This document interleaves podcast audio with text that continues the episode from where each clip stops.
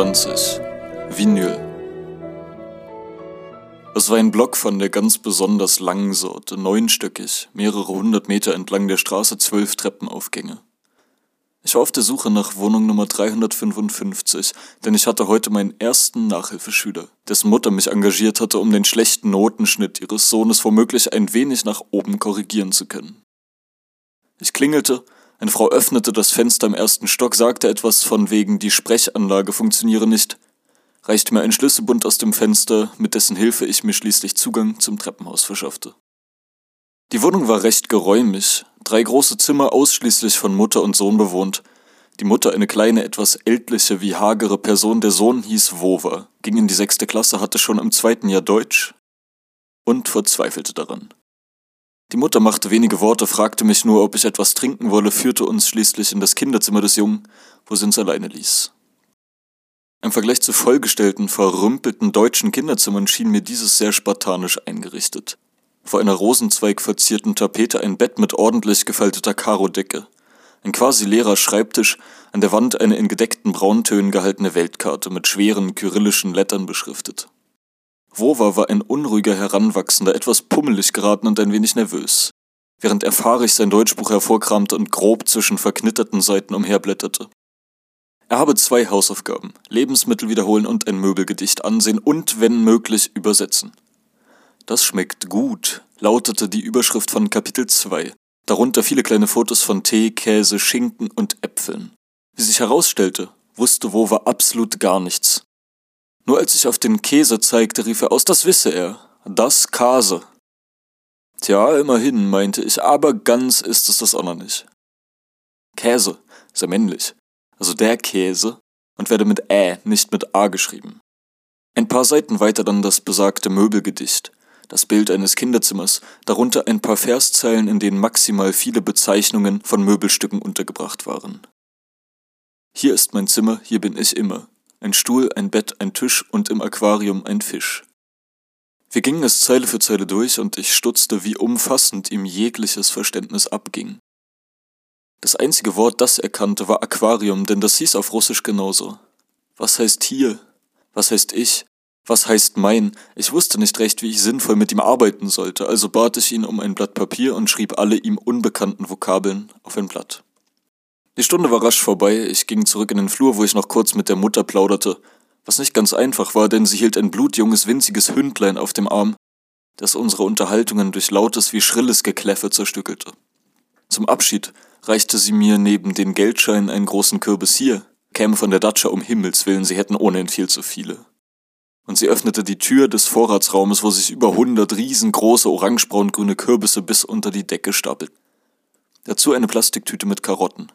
Ich bedankte mich herzlich, wir verabredeten uns Montag wiederzutreffen, dann ging ich hinaus, machte mich auf den Weg zu meinem ehemaligen Wohnheim, wo Ilja schon auf mich wartete.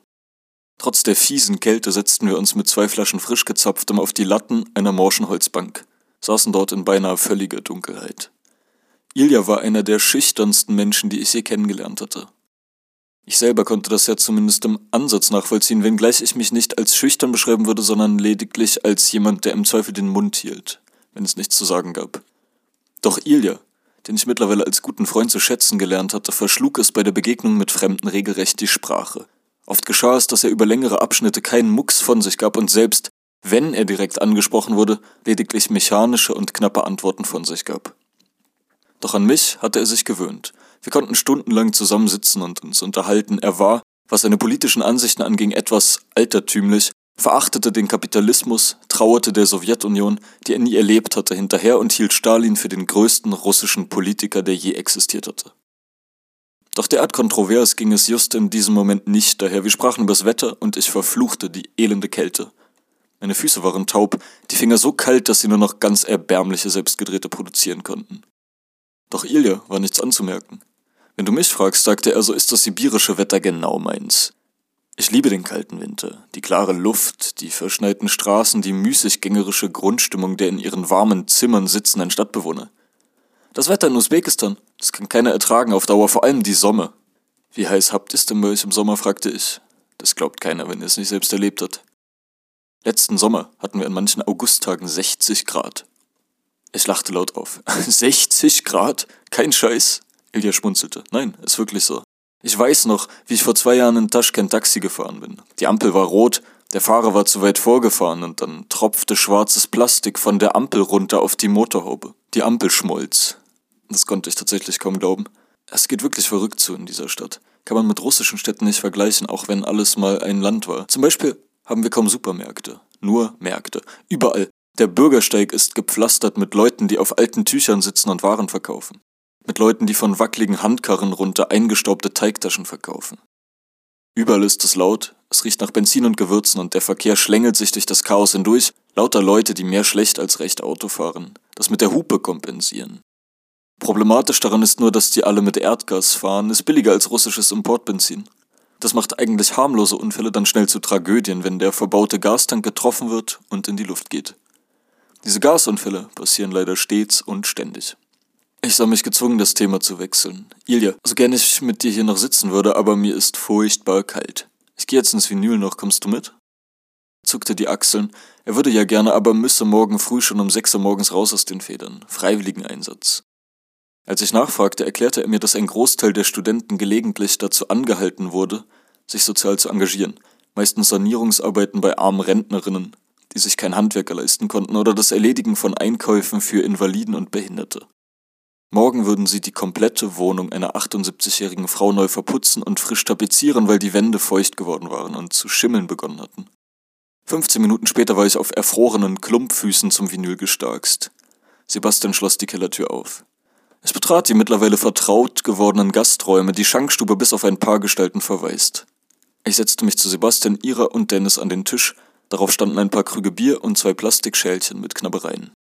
Kannst du da mal für Nachschub sorgen? fragte mich Sebastian und deutete auf die krümeligen Chipsreste. Ich holte die Möhren von der Mutter meines Nachhilfeschülers aus dem Rucksack und legte sie in die Schälchen. Reichte das? Ist doch mal was anderes als diese komischen Käsechips. Der Inhaber verharrte wie eine versteinerte Statue. Hinter dem Tresen ein knorriger Mann hinter seiner quadratischen kleinen Durchreiche. Er schaute stets mit abwesender Miene in Richtung der Gäste. Sein Kollege, der gerade frei hatte, nahm an unserem Tisch Platz begrüßte mich mit breitem Grinsen, gab mir die Hand und sagte Hallo, guten Tag, ja, ja. Die Runde begann wieder äußerst interessant und vielfältig zu werden. Es folgte ein Pärchen in den Dreißigern, der Freund ein Buchhaltergesicht mit orangenem Vollbart, gemachten Haaren, eckiger, randloser Brille und Karohemd, der nicht recht zu seiner aufgedrehten Freundin passen wollte, ganz in schwarz, straßenköterblonde Haare, Arm und Hals von zahllosen Tattoos bedeckt. Man bestellte Samagon, die Spezialität des Hauses selbst gebrannt und serviert in einer alten Pepsi-Flasche. Viele Russen beherrschten noch die hohe Kunst des Schnapsbrennens, destillierten ihren Samagon entweder aus Weizen, roter Beete oder Kartoffeln. Sebastian sah meinen nachdenklichen Gesichtsausdruck, beruhigte mich. Machte mir um dein Augenlicht keine Gedanken, die verstehen hier was davon. Da kam Mascha zur Tür herein, eine Kasachin, die ich vom Sehen kannte, sie wohnte im Ausländerwohnheim, eine Freundin der beiden Lisas, die ich oberflächlich von einigen Raucherinselgesprächen kannte. Ach, Julius, du hier, begrüßte sie mich, quetschte sich mit auf die Holzbank. Mit Tanja, die sich schließlich noch zu uns gesellte, ein winziges, zerbrechliches Mädchen mit kalkweißem Gesicht, langen blonden Haaren und knallrotem Lippenstift, waren die Sitzkapazitäten endgültig erschöpft. Ich, schon etwas angezündet vom Samagon, begrüßte sie mit Tanjucha, denn nicht lange zuvor hatte ich herausgefunden, dass man an Namen, die mit Ja endeten, ein Jucha hängen konnte. So konnte man aus Ilja beispielsweise auch Iljucha machen oder eben aus Tanja Tanjucha. Generell waren die Möglichkeiten, mit den russischen Vornamen zu spielen, oftmals so vielfältig, dass es keiner separaten Spitznamen bedurfte. Die Bordmittel der russischen Sprache waren vollkommen ausreichend. Der Klang von Tanjucha hatte mich derart begeistert, dass ich keine Gelegenheit verstreichen ließ, ihn auszusprechen. Wenn der Buchhaltertyp Samagon nachschenkte, was er beständig tat, rief ich stets, wir sollten doch auf Tanjucha trinken was man dann auch energisch tat. Lang lebe Tanjuche, hebt die Gläser auf Tanjuche zum Wohle Tanjuche. Ihr etwas säuerliches Lächeln ließ sie doch durchschimmern, dass sie ihren neuen, doch ziemlich frech klingenden Spitznamen nicht halb so witzig fand wie ich. Der Wirt hatte die Jukebox eingeschaltet, andere Gäste fütterten sie beständig. Drei Lieder für 50 Rubel, also etwa 60 Cent, gar nicht so günstig, aber lohnend, denn die russischen 90er, die sie spielten, gefielen mir ausnehmend gut. Es war ein buntes Gewirr von Stimmen. Im Vorraum tanzten drei Leute zur Musik, hatten sich dabei die Gasmasken aufgesetzt, die überall an den Wänden hingen. Der Wachmann der Bar hatte sich quer über drei Stühle gelegt und pennte mit offenem Mund.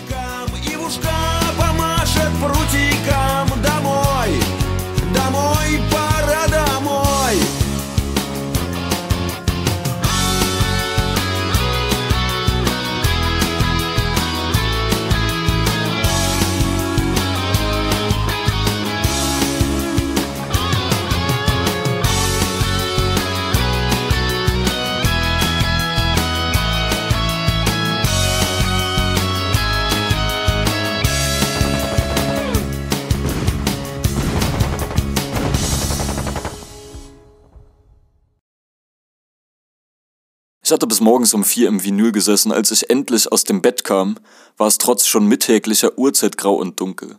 Der Himmel war von dichten Regenwolken verhangen, der sonst so belebte Gehsteig verwaist, nur vereinzelt hasteten die Leute im Schutz ihrer eilig aufgeklappten Regenschirme durch den strömenden Regen.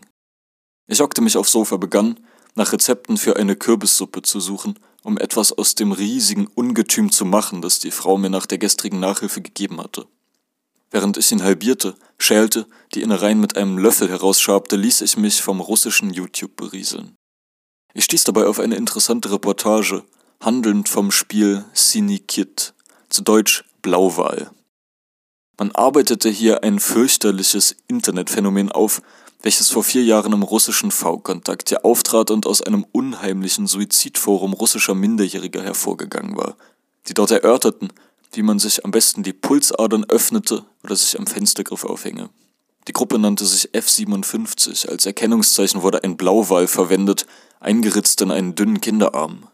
Denn Blauwale begehen gelegentlich Suizid, begeben sich dazu in ufernahe Gefilde und lassen sich von der Strömung an den Strand treiben, wo sie schließlich verenden, weil der viel zu schwere Körper nur im Wasser existieren kann. An Land zerdrückt er sich selbst. Aus dieser Gruppe entstand schließlich das gleichnamige Spiel Sinikit. Wer an diesem Spiel teilnehmen wollte, postete auf seiner Profilseite Yav Igre. Ich spiele mit und bekam dann Nachrichten von einem ominösen Administrator zugeschickt, der zuerst das völlige Stillschweigen des Spielwilligen einforderte und ihn dann über die Regeln instruierte. Zudem musste er auf einen präparierten Link klicken, der die IP-Adresse des Nutzers analysierte und aus zwielichtigen Datenbanken die zugeordnete Wohnadresse des Internetanschlusses zutage förderte. Ab diesem Moment erhielt der nun gläsern gewordene Spieler 40 Tage lang jeden Morgen um 4.20 Uhr eine Nachricht mit einer neuen Aufgabe, die er dann im Laufe des Tages zu erfüllen hatte. Das begann verhältnismäßig harmlos. Male einen Blauwal auf ein Blatt Papier, schicke ein Foto, stehe um 4.20 Uhr auf und schaue einen Horrorfilm. Schreibe in deinen Online-Status Ich bin ein Wal. Doch die Aufgaben steigerten sich schnell. Klettere auf einen Kran, klettere über das Geländer einer hohen Brücke und fotografiere dich dabei. Spreche einen Tag mit keiner Menschenseele. Schlucke Tabletten, damit dir schlecht wird und übel und du kotzen musst. Die nächste Stufe dann schauderhafte Selbstverletzungen.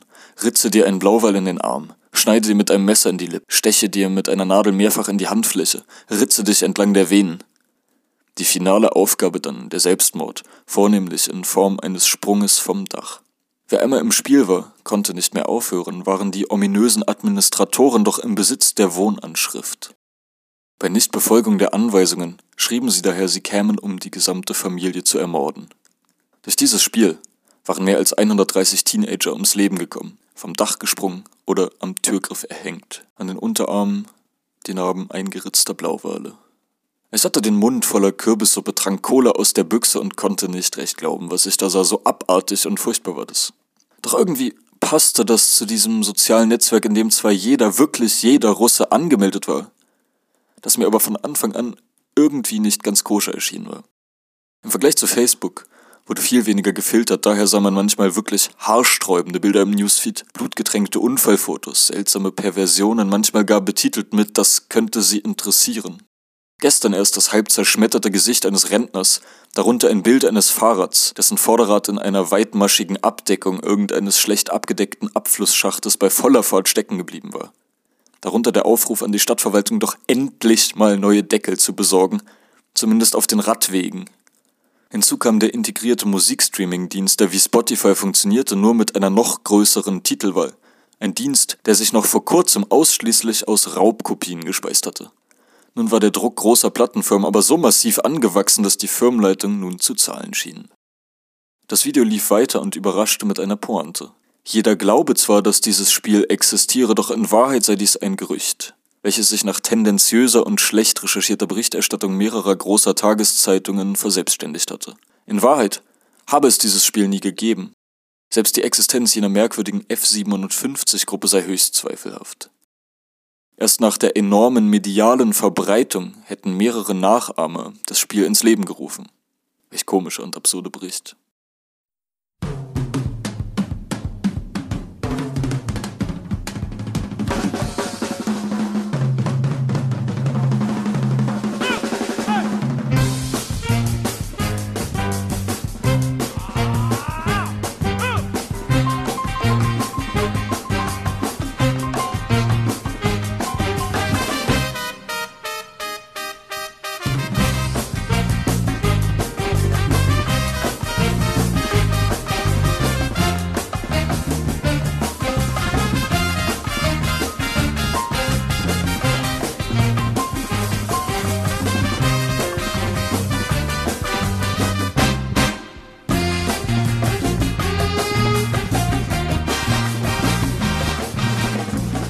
Ein hübscher Sonntagvormittag.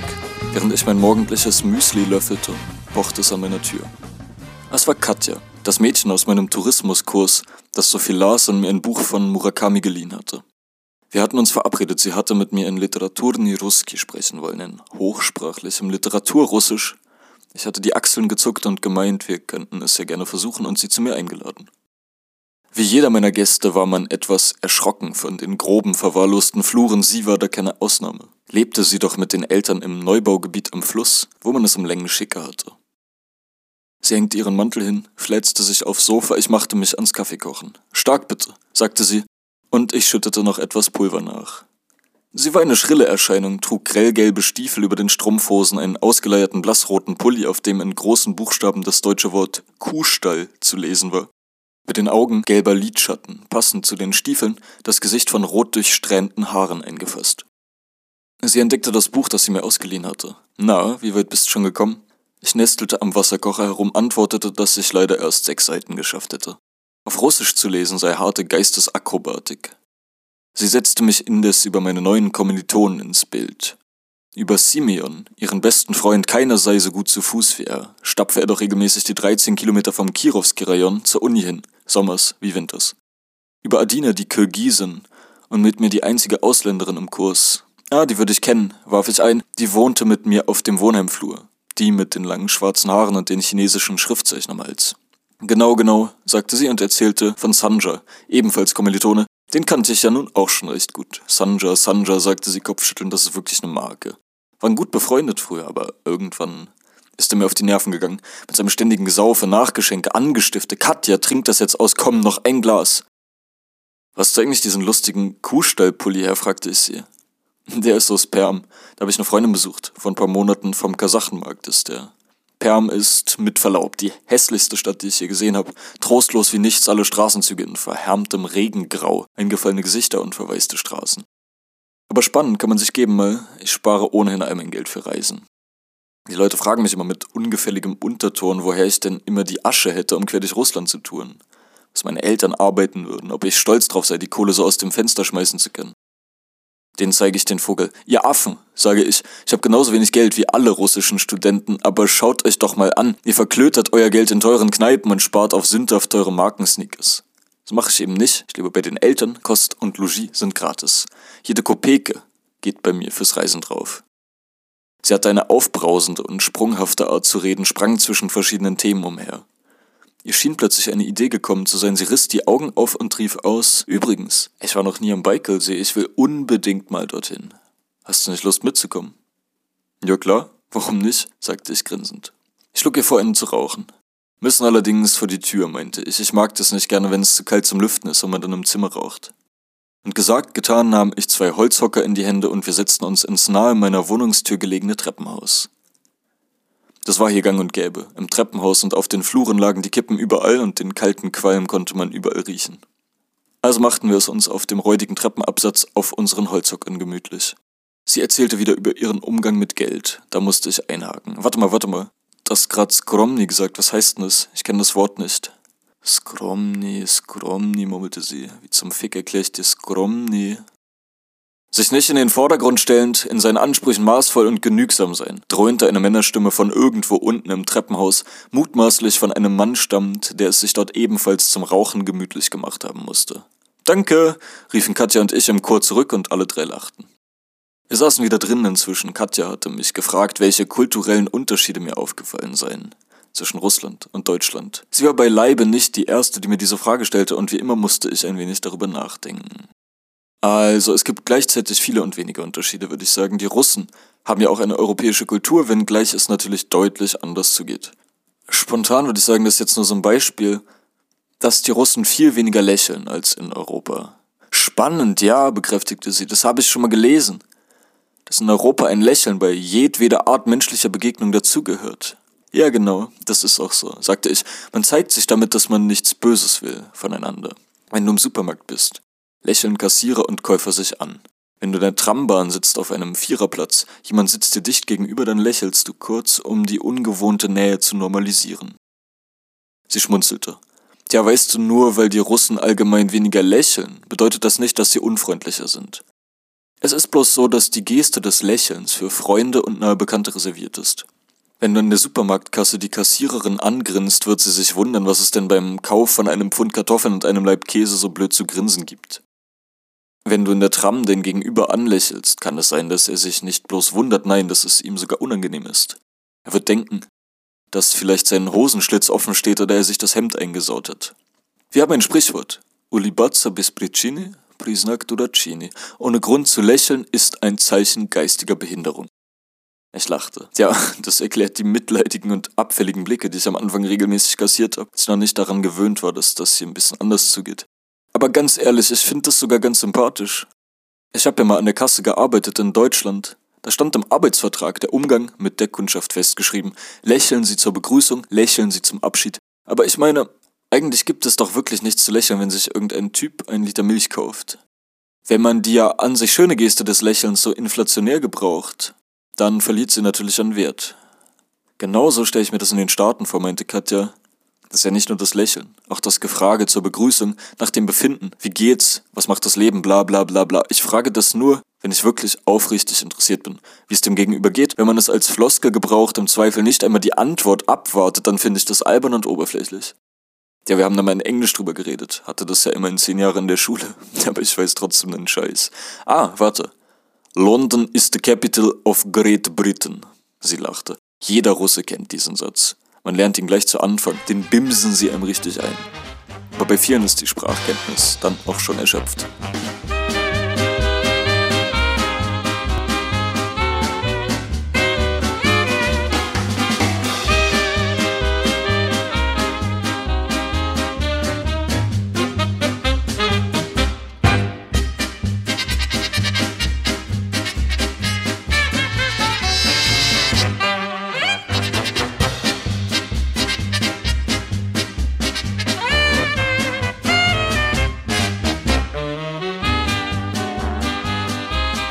Die Woche ging wieder sehr gemächlich los.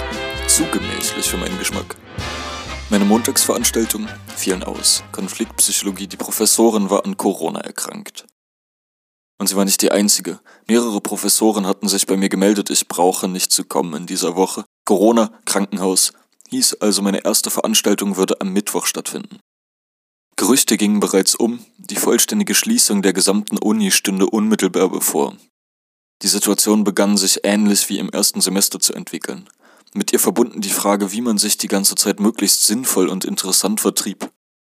Zunächst einmal meinen Laptop abholen. Ich musste ordentlich blechen. Man hatte zwei neue Festplatten eingebaut, die Innereien gereinigt, Windows neu aufgesetzt und mir ein brandneues gecracktes Office-Paket installiert. Das war hier schließlich Russland. Mit Urheberrechten sah man es hier angenehmerweise nicht ganz so genau und so hatte ich ein brandneues Word, PowerPoint und Excel auf meinem Laptop. Soweit die guten Nachrichten. An der Festplatte habe er nichts mehr machen können, die sei völlig hinüber. Mit etwas Pech seien alle Daten verloren für immer. Ich war etwas geschockt. Gibt es denn keinen Datenrettungsspezialisten in Kimrove? fragte ich ungläubig. Hm, meines Wissens nein, antwortete mir der Inhaber achselzuckend. Reisen Sie nach Novosibirsk, vielleicht haben Sie dort ja mehr Glück. Am Abend wieder Nachhilfe. Ich ging mit Wova aufs Neue das stupide Möbelgedicht durch. Jedes einzelne Wort vom vergangenen Freitag war bereits in Vergessenheit geraten, so ließ ich ihn vorlesen, übte mit ihm die Umlaute, ab und zu fragte er mich mit aufrichtigem Interesse über Deutschland aus, dass er im letzten Sommer Vietnam mit der Familie bereist habe und ob ich dort schon einmal gewesen war. Zum Abschied drückte mir die Mutter mit warmem Lächeln eine zentnerschwere Plastiktüte in die Hand. Im Inneren zwei riesige Kürbisse, kleinere Tüten mit Rettich, Karotten, Tomaten, ein Einmachglas voller eingelegter Gurken. Am Abend telefonierte ich seit mehr als einem Monat mal wieder mit Olga. Sie war vor zwei Tagen nach Tumen zurückgekehrt, nach dreimonatigem Aufenthalt in ihrem winzigen Dörflein. Zuerst stundenlang auf dem Flussschiff, dann habe ihr großer Bruder sie mit dem Auto eingesammelt, 17 Stunden am Stück durchgefahren bis Tumen. Jetzt sei sie platt, habe sich noch nicht wieder an die Stadt gewöhnt, mit der Arbeitssuche komme sie auch nicht so recht voran. Zudem raubten ihr Besoffene den letzten Nerv, die nachts durch die Häuserschluchten ihres Viertels drifteten und lauten tatarischen Rap hörten. Ich konnte mir gut vorstellen, dass die Stadtgeräusche eine Umstellung bedeuteten, wenn man drei Monate derart abgeschieden gelebt hatte. Etwas enttäuscht musste sie mir mitteilen, dass sie mich höchstwahrscheinlich nicht besuchen werde. Sie habe kein Geld und keine Arbeit, beides ändere sich hoffentlich bald, aber wenn sie erstmal einen Job habe, würde sie kaum mehr die Zeit finden, in nächster Zeit nach Kemerovo zu reisen, um die Ecke sei das ja auch nicht. Tja, schade, sagte ich, und ich konnte mir gut vorstellen, dass es womöglich auch andere Gründe gab. Wir kannten uns schließlich noch nicht lange und nicht jeder war gestrickt wie ich, der eine 22-stündige Zugreise mit Gleichgültigkeit, ja sogar mit Vorfreude antrat. Sie erzählte, wie schön es sei, die Freunde wieder zu treffen. Jetzt habe sie ja Zeit, um endlich die aufgeschobenen Besuche zu machen, die während ihrer stressigen Masterarbeit auf der Strecke geblieben waren. Auch wenn sich eine Schneise in ihren Freundeskreis geschlagen hatte, denn viele waren von der Armee einkassiert worden. Nach tagelangen Zugreisen in verlotterten Provinzkasernen tausende Kilometer von der Heimat entfernt mit flauem Magen eingetroffen, mussten dort jetzt ein Jahr bleiben, weder konnten sie dort weg, noch hatten sie allzu großen Einfluss auf die zu erwartenden Geschehnisse.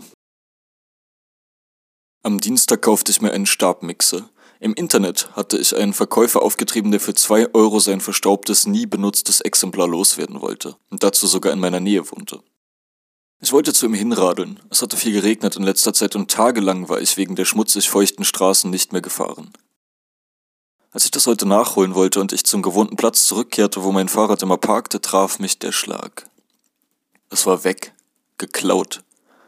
Ich fluchte sah gleichzeitig ein, dass mich da auch eine gewisse Schuld selber traf.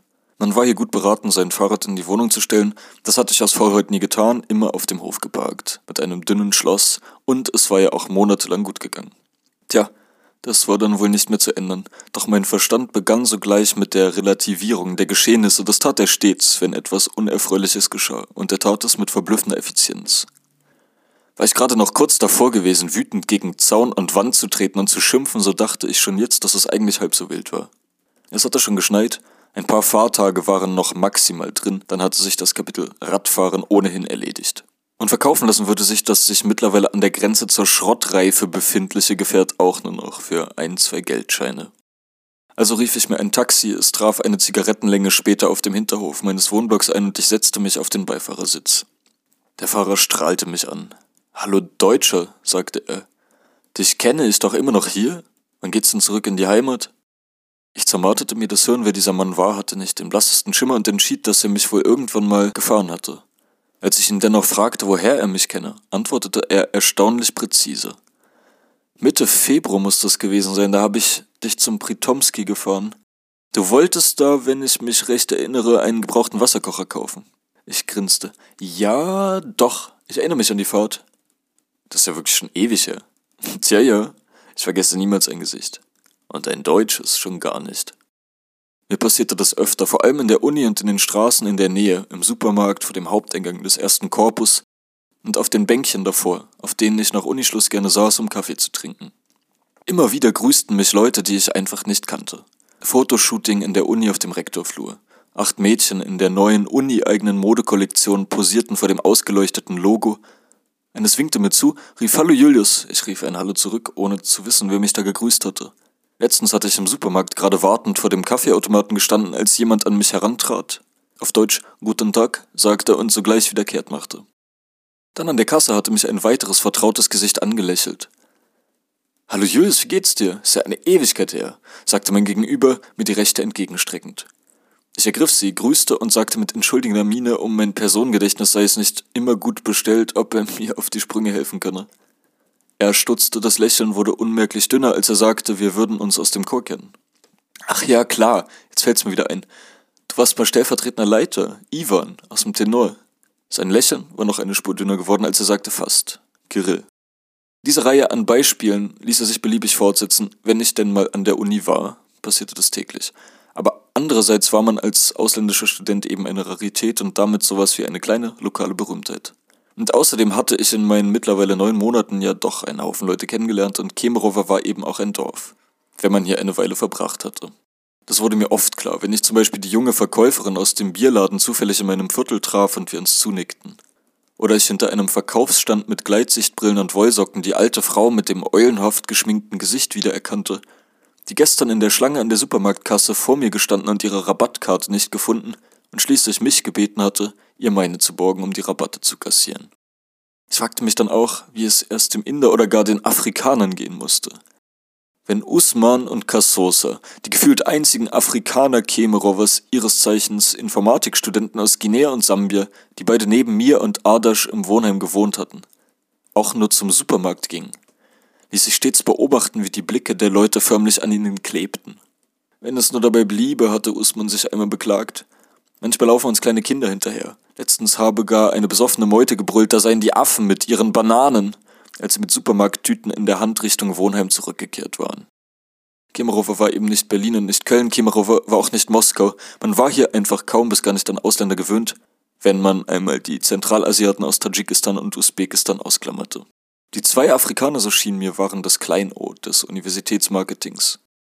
Bei Filmchen der Öffentlichkeitsarbeit waren die die russische Flagge schwenkenden Afrikaner stets auffällig platziert.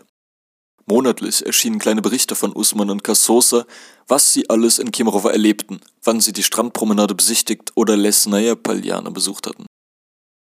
Die beiden waren in einen seltsamen Prestigezirkus hineingeraten, der gewissermaßen sogar politisch aufgeladen war. Denn Russland beteiligte sich hier und da an Entwicklungsprogrammen in Guinea wie Sambia. Diese bestanden neben mittelmäßig üppiger finanzieller Unterstützung unter anderem darin, eine Handvoll Studenten nach Russland zu holen – und ihnen ein gesamtes Studium zu finanzieren. So hatten die beiden auch die politischen Linien der großzügigen russischen Entwicklungshilfe zu repräsentieren. Immer wieder spulten sie in recht professionell gedrehten Videos vor den Birken beim Hauptcampus auswendig gelernte Texte in nur schwer verständlichem Russisch ab. Sagten, wie glücklich sie über die starke Freundschaft zwischen Russland und ihren Heimatländern seien und dass sie Russland zu Dank verpflichtet seien unterstütze die Regierung die Heimat doch in so vieler Hinsicht, ja ermögliche ihnen gar den Aufenthalt im wunderschönen Kemerowo. Meiner Auffassung nach hatten diese politisch beschlagenen Marketingfilmchen mit ihrer plumpen Rhetorik etwas Groteskes. Deutsche waren selbstverständlich fast genauso ungewöhnlich wie Afrikaner, nur dass mir die Herkunft Gott sei's Gedanken nicht anzusehen war. Auf der Straße ging ich als Russe durch, die Phänotypen von Deutschen und Russen, wenn man das einmal so sagen darf, sind sicher ohnehin sehr ähnlich. Dennoch war ich in gewisser Hinsicht auf der Hut, beispielsweise in meinem Wohnblock. Ich lebte dort mehr oder weniger inkognito, einfach um zu verhindern, dass sich die Außergewöhnlichkeit herumsprach, dass nun ein Deutscher hier lebte. Nicht aus Sicherheitsgründen, sondern einfach um Aufmerksamkeit zu vermeiden, die in bestimmter Form einfach nicht wünschenswert wäre. Ich konnte es geradezu vor mir sehen. Ich verlasse den Block, die Trinkbrüder vor dem Haus schon mächtig einem Kahn, sie brüllen Deutscher, sauf ein mit uns, Deutscher, Deutscher, Hitler kaputt. Niemand würde das besonders böse meinen, wirklich wünschenswert war das natürlich trotzdem nicht. Daher hatte ich bei meinem Umzug beschlossen, mich darum zu bemühen, möglichst unerkannt zu bleiben. Das gelang nicht immer. Als ich am Abend das Gebäude durch den Haupteingang verließ, um auf ein Taxi zu einer Verabredung zu warten, steuerte ein großgewachsener Mann in Camouflagejacke auf mich zu, eine Pulle Wodka in der Hand und kaum zu verstehen. Er wollte die hiesige Adresse erfahren, ich sagte sie ihm, und als er meinen Akzent hörte, fragte er verwundert, Die nimierst nicht, Stulli? Bist nicht von hier oder was? und als ich verneinte, fragte er, woher ich denn sei. Einer Intuition folgend antwortete ich ihm, ich sei Franzose, einfach weil die Assoziationen, die einem Russen zu Frankreich in den Sinn kamen, deutlich neutraler waren als zu Deutschland. Ihm fiel die Kinnlade herunter.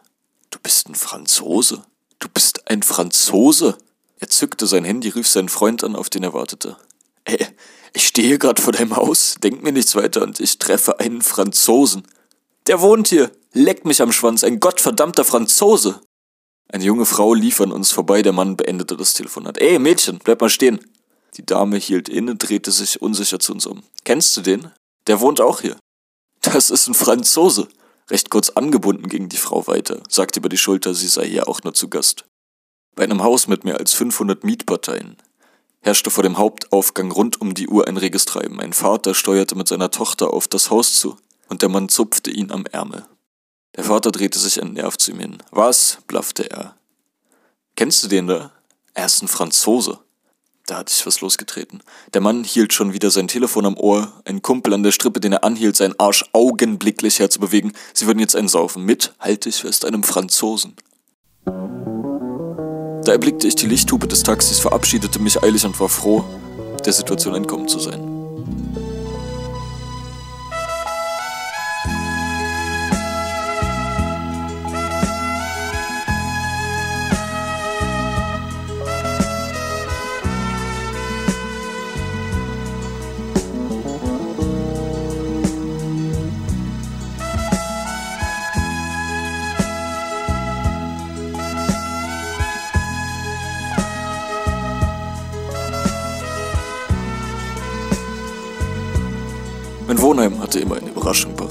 So auch an diesem Morgen, als ich bereits um 7 Uhr früh durch Gebrüll und Lärm geweckt wurde, schwere Fußtritte auf dem Korridor, dann metallenes, dröhnendes Klopfen an der Nachbarstür. Bum, bum, bum. Ad Kreu! brüllte eine Stimme. Mach auf! Du machst sofort auf! Bum, bum, bum. Dieser augenscheinlich in Wut geratene Ehepartner musste das halbe Haus aufwecken und ich fürchtete mich, dass er sich eines Tages in der Tür irren und bei mir klopfen würde. Als ich zwei Stunden später die Wohnung verließ, traf ich auf dem Flur fünf Feuerwehrleute in voller Montur. Zwei kamen aus einer Tür unweit der Meidigen, es habe einen kleinen Brand gegeben, aber jetzt sei alles unter Kontrolle. Wie sich dann herausstellte, waren diese morgendlichen Schrecken umsonst gewesen. Ich fuhr zu meiner freitäglichen Vorlesung, sie fiel aus, Corona. Schon wieder.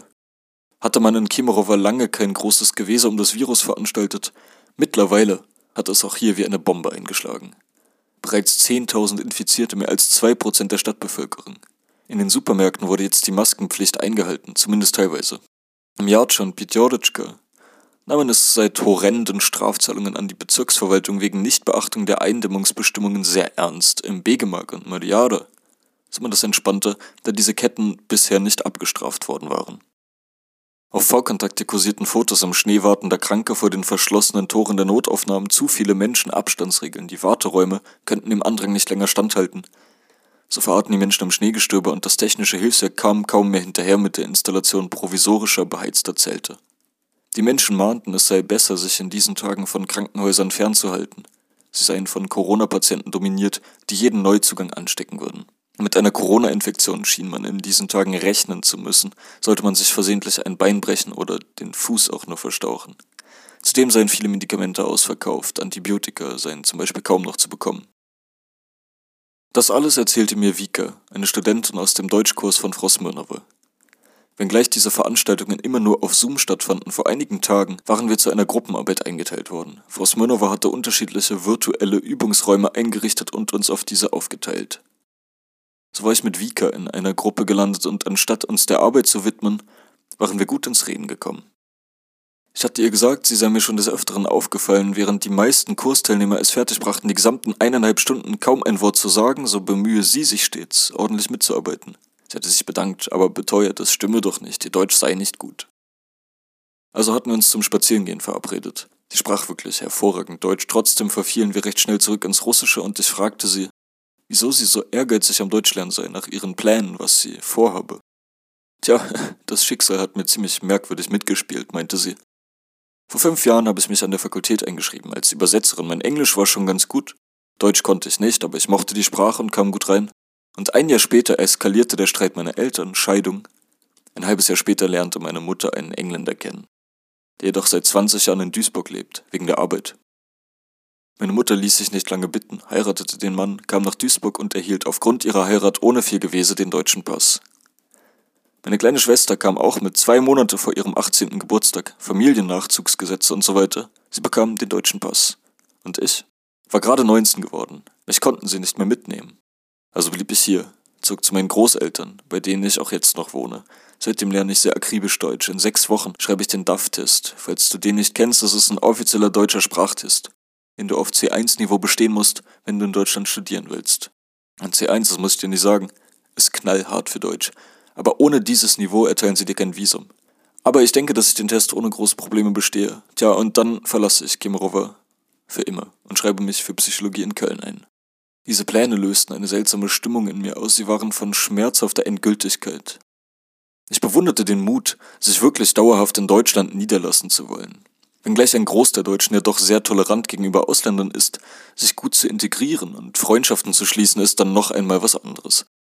Ich hatte mir einen Haufen YouTube-Videos von Russen angesehen, die in Deutschland gelebt und darüber geklagt hatten, wie schwer es sei, im nach außen hin recht kühl wirkenden sozialen Gefüge einen Fuß in die Tür zu bekommen. Eine Mitdreißigerin, Eineinhalb Jahre hatte sie in Stuttgart gearbeitet, berichtete, ihre Kollegen seien höflich und zuvorkommend gewesen, aber ihr gegenüber dennoch kühl, wenig interessiert, verschlossen. Kantine ja, Gespräche über die Arbeit und das Wetter, aber private Themen seien, wie von einer unsichtbaren Blockade zurückgehalten, stets unthematisiert geblieben. Die Amerikaner seien wie ein Pfirsich, hatte es geheißen, außen weich und innen hart. Bei den Deutschen sei das genau umgekehrt. Frage man einen Amerikaner, wie viele Freunde er habe, so würde er sagen Dutzende, Hunderte. Die Schwelle, jemanden als Friend zu kategorisieren, sei sehr niedrig. Währenddessen in Deutschland viele Menschen von zwei, drei, vielleicht vier Freunden sprechen. Tja, und der Russe sei irgendetwas zwischen Deutschen und Amerikanern. Vika hatte diese Videos auch gesehen, war aber zuversichtlich. Der größte Schlüssel zur Integration war natürlich die Sprache logisch, wie sollte es auch sonst sein. Wer sich mit jemandem unterhielt, der einen ständig nicht verstand, nachfragte, selber komisch redete, lange Pausen zwischen den Wörtern und zig Fehler machte. Mit dem könne man zwar höflich und respektvoll, aber nur schwierig locker und freundschaftlich umgehen. Das konnte ich natürlich bestätigen. Während es jetzt recht selten vorkam, so hatte ich anfangs doch des Öfteren das Ermüden meiner Gegenüber bemerkt, wenn ich den Faden verloren hatte oder mich gezwungen sah, wieder und wieder nachzufragen. Kennst du übrigens Maria? fragte ich sie. Das Mädel aus dem vierten Jahr, das jetzt in Greifswald ist. Persönlich kannte ich sie nicht, aber ja, jeder, der Deutsch lernt, weiß natürlich, dass sie dort ist. Ich meine, klar, ist ja auch was Besonderes. Kennst du übrigens Michael Utkin? Ich verneinte. Der wollte im vergangenen Herbst auch nach Greifswald. Das war eine furchtbare Geschichte. Du weißt ja sicherlich selber, wie ungemütlich die gegenseitigen Visabestimmungen von Russland und Deutschland sind. Tja, er hat sich wirklich abgemüht, aber unsere Fakultät war ihm dabei nicht die geringste Hilfe. Die rührten lieber die Werbetrommel, veröffentlichten Filmchen und Artikel über die großartige Freundschaft zwischen den Universitäten Greifswald und Kemerowo, repräsentiert von Michael Utkin. Dann stimmte was mit den Dokumenten nicht. Das Visum und damit Aufenthalt in Greifswald plus Stipendium platzten. Gott, er war so furchtbar enttäuscht. Und als hätte das nicht gereicht, lag ihm die Rektorin der Philologischen Fakultät in den Ohren, Frau Kim. Das sei ja skandalös, wie man dann eine so großartige Chance einfach habe wegwerfen können. Michael behielt seinen Ärger über die mangelnde Unterstützung bei Fragen, die er unmöglich selber hatte klären können, für sich und akzeptierte, dass das mit Greifswald nichts werden würde. Und dann die große Überraschung. Er war irgendwie für einen Studienaufenthalt in Kalifornien nominiert worden mit Stipendium. Er konnte sein Glück kaum fassen. Wenn nicht nach Greifswald, dann eben nach Los Angeles. Aber weißt du was? Er brauchte eine Genehmigung von Frau Kim, dorthin fahren zu dürfen. Normalerweise natürlich reine Formsache, aber nicht dieses Mal. Wer seine Chance so mit Füßen tritt, der kann schön hierbleiben. Der fährt mir nicht nach Kalifornien. Und so sehr er auch bettelte, Frau Kim blieb stur und unterschrieb ihm seinen Wunsch nicht. So platzte auch Los Angeles und er verblieb in Kemerowo. Ohne Kalifornien, ohne Greifswald. Gottes Willen, das ist ja furchtbar. Wie kann man denn so sein? fragte ich sie.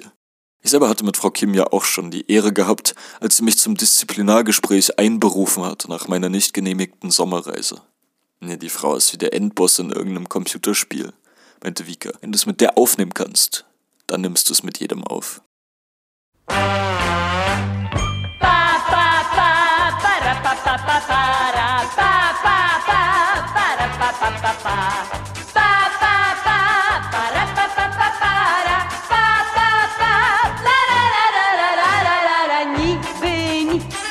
Tak to się zaczęło, niby nic, zwyczajne pa pa pa. Jest w orkiestrach dętych jakaś siła, bo to było tak. Babcia stała na balkonie. Freitagabend, das hieß seit neuestem für mich Vinyl. Sebastian öffnete mir wie stets, begrüßte mich mit Privet, moin niemiecki tavarisch, hallo mein deutscher Genosse ich hängte meinen Mantel an die Garderobe zwischen die Gasmasken. Stimmgewirr, russische 90er, ein prall gefüllter Tisch. Das Bier war hier spektakulär günstig. 30 Cent der halbe Liter. Dafür nahm man auch den irgendwie säuerlichen Geschmack in Kauf und die Tatsache, dass das Bier nach Schwefel roch. Diesmal kannte ich einen Haufen Leute. Die Blonde vom letzten Wochenende war wieder da, nur ohne ihren Buchhalter. Außerdem Anton, ein hünenhafter Kerl mit kantigen Gesichtszügen, kurzem blonden Haar und eisblauen stechenden Augen. Ihn kannte ich aus der Karaoke-Bar, die ich mit Sanja und Ilja des Öfteren besucht hatte. Jener Anton agierte mit solch einer Energie und Charisma, dass es an Wahnsinn grenzte. Gerade neckte ein Mädchen vom Nachbartisch, lehnte sich vor und stupste ihr seine Zunge an die Stirn. Sie stieß ihn lachend weg, stups, stups, noch zweimal. Dann schien es, als habe er sie komplett vergessen. Er schlang den linken Arm um eine rothaarige neben sich, wuschelte ihr durch das lange Haar und brüllte mit beeindruckender Tiefe und sonorer Stimme Buchayem. Jetzt wird gesoffen. Er kippte seinen Kompagnons Samagorn in die Gläser wieder und wieder. An unserem Tisch ging es dann noch etwas ruhiger zu. Murat und Ilja stießen dazu, knallten frische Krüge auf den Tisch ab und an eine Rauchen in dichtem Gedränge auf der Kellertreppe. Nur da war es erlaubt. Ich ging nicht so oft wie Sebastian oder Dennis, die keine halbe Stunde sitzen blieben, ohne zu rauchen. Und wenn doch, sich direkt drei Kippen hintereinander reindröhnten. Ilja und ich quatschten lange, es werde Winter, meinte ich. Auf meinem Boulevard der Bauarbeiter sicher bald langweilig. Wir sollten, so verkündete ich schulterklopfend, zusammenziehen. Ich komme ins Wohnheim zurück. Du packst deine sieben Sachen, wir organisieren uns ein Doppelstockbett und stellen es in mein altes Zimmer mit der Weltraumtapete. Er war ganz begeistert von der Idee, sagte, er würde mir dann sofort das Schachspielen beibringen und dass das eine ganz fabelhafte Nachbarschaft werden würde. Er grinste mich an. Weißt du was? Ibrahim ist ja schon vor Monaten weg, weißt du ja. Aber Bersot, mein dritter Mitbewohner, hat gestern völlig überraschend seine Sachen gepackt und ist verschwunden. Spontanes Angebot, in irgendeine Wohnung zu ziehen. Jetzt wohne ich allein, kannst du dir das vorstellen? Du kannst also einfach bei mir einziehen. Also, bald, wenn ich das alleine Wohnen ein paar Tage ausgekostet habe. Ilja ging sich neues Bier holen. Zu meiner Rechten saß Stanislav, den ich noch nicht kannte. Er arbeitete im Moment in irgendeinem Labor, wo genau verstand ich nicht, und er wurde in seinen Erzählungen abgelenkt, weil ihm ständig irgendwer in seinen zugegebenermaßen recht üppigen Bauch piekste und dabei Bub sagte. Und währenddessen wurde nebenan wieder getanzt, ein Pärchen, das die Jukebox gefüttert hatte und nun zur ausgewählten Musik tanzte. Rührende, getragene Rhythmen, die eng umschlungenen Körper schwebten über den staubigen Betonboden im behäbigen Takt.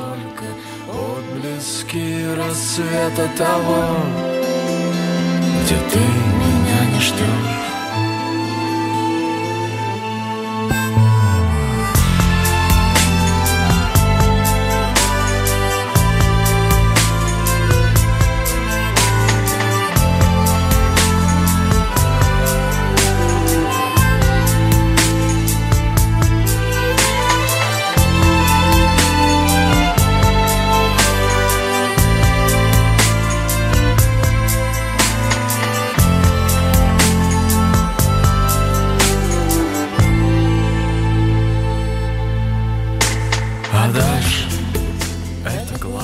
Nächsten Tag eine Fahrt in den Kirovski-Rayon mit Katja.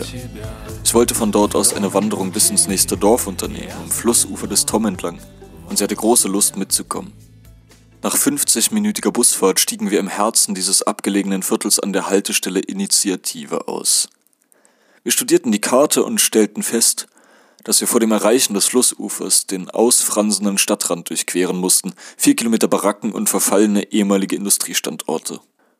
Die so breite Hauptstraße verlor zusehends an Qualität, links der Straße verfallene Villen aus der Gründerzeit, wo hier noch die Steinkohlebarone residiert hatten. Von ihren ausladenden Stadtvillen waren nur noch staubige Fassaden aus bröckeligem Backstein übrig. Durch durchlöcherte Ziegeldächer hatten sich wackere Birken ihren Weg ins Freie erkämpft. Die überwucherten Vorgärten voller Müll und Unrat. Der Asphalt endete, die Straße schlug sich seitwärts an einem schäbigen Gewerbehof namens Progress entlang. Wenngleich ich auf dem stinkigen Hof nicht viel mehr als ausgebrannte Autowracks und quiemende Gummireifen ausmachen konnte, war das Gelände von einer hohen Stacheldraht- und Glasscherben bewehrten Mauer eingefasst, die dieses rauchende Kleingewerbe völlig zu Unrecht zur schützenswerten Festung erhob. Der Weg war dreckig und verschlammt, wir übersprangen braune, dreckige Pfützen, überall lag Müll im die Straße säumenden Wildwuchs, dessen Äste mit flatternden Plastiktüten gespickt waren. Hin und wieder kamen uns Jugendliche entgegen, mit rührend ernsten und unbeteiligten Gesichtern, als wollten sie sagen, sie liefen hier rein zufällig lang. Obwohl selbst ein Blinder mit Krückstock sofort erraten hätte, dass sie die Fabrikruinen erkundet hatten. Als wir selber ein völlig zerfallenes ehemaliges Verwaltungsgebäude betraten, wiesen zerdrückte Energy-Drink-Dosen und Kippenstummel die Räume als Abenteuerspielplatz von Kimerovas Jugend aus. Bist du sicher, dass wir hier lang können? meinte Katja zweifelnd. Ich winkte ab, ich hätte die Wege im Internet ausgekundschaftet eine Stahlpressfabrik, ein kleines Umspannwerk in einiger Entfernung ein Kraftwerk, aus dessen rostigen Schornsteinen öliger Qualm in die Luft geblasen wurde. Es war ein ganz und gar grässlicher Ort. Nach weiteren zwei Kilometern begann die Luft ganz widerlich zu stinken. Wir näherten uns dem städtischen Klärwerk, das letzte Gebäude des furchtbaren westlichen Stadtrandes. Danach hätten wir die Stadt endlich hinter uns gelassen, das Flussufer erreicht, würden auf einem Feldweg bis ins acht Kilometer entfernte Wercha Tomsk spazieren können das erste Dorf hinter der Stadtgrenze. Doch so weit kamen wir gar nicht. Der Weg, dem wir schon seit über einer Stunde folgten, endete ausgerechnet an den Pforten des Klärwerks, wo uns ein Mann mit dem Gesicht eines alten Bernardiners barsch zur sofortigen Umkehr anwies. Dies sei ein Privatweg, die Nutzung betriebsferner Personen aufs strengste untersagt. Also drehten wir um. Katja gratulierte mir sarkastisch zu meiner Spitzenwanderroute zum stinkenden Klärwerk am Stadtrand.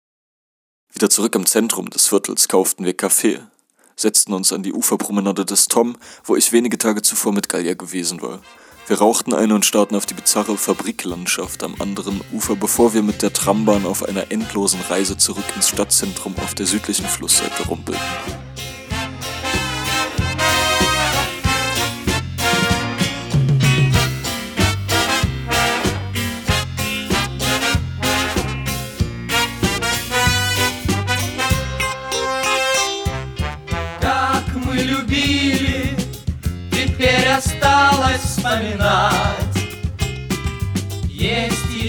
Vika und ich waren ganz angetan von der langen Spazierrunde auf der nördlichen Flussseite, die uns durch Sasnovi Bor führte. Ein großer Nadelwald, den man offiziell zwar als Stadtpark führte, der aber eigentlich eine würdevollere Bezeichnung verdient hätte. Vereinzelt tappten Familien den ausladenden Kiesweg entlang, zwischen den schlanken Stämmen der Fichten quoll mattes Abendlicht hervor. Und wenn man stehen blieb und in den Wald hineinsah, konnte man immer wieder kleine Banden von Eichhörnchen entdecken, die behende zwischen den Ästen umherwuselten. Es ist schön hier, meinte Vika. Gute Idee, hierher zu kommen. Ich war seit Jahren nicht mehr hier. Ich nickte stumm und verfolgte das Treiben um ein kleines weiß lackiertes Vogelhäuschen. Sag mal, mich würde mal was interessieren, fragte ich Vika. Was genau denkst du über diese ganze Nawalny-Geschichte? Ich meine, es hat ja wirklich weltweit Schlagzeilen gemacht. Vika lächelte. Kompliment an dieser Stelle an eure Ärzte in Deutschland. Ich bin jetzt nicht der größte Nawalny-Unterstützer, aber da ist man wirklich einen Schritt zu weit gegangen. Vika war nicht die erste, die ich anlässlich jener jüngsten Geschehnisse befragte, denn mich interessierte, wie man vor Ort darüber dachte.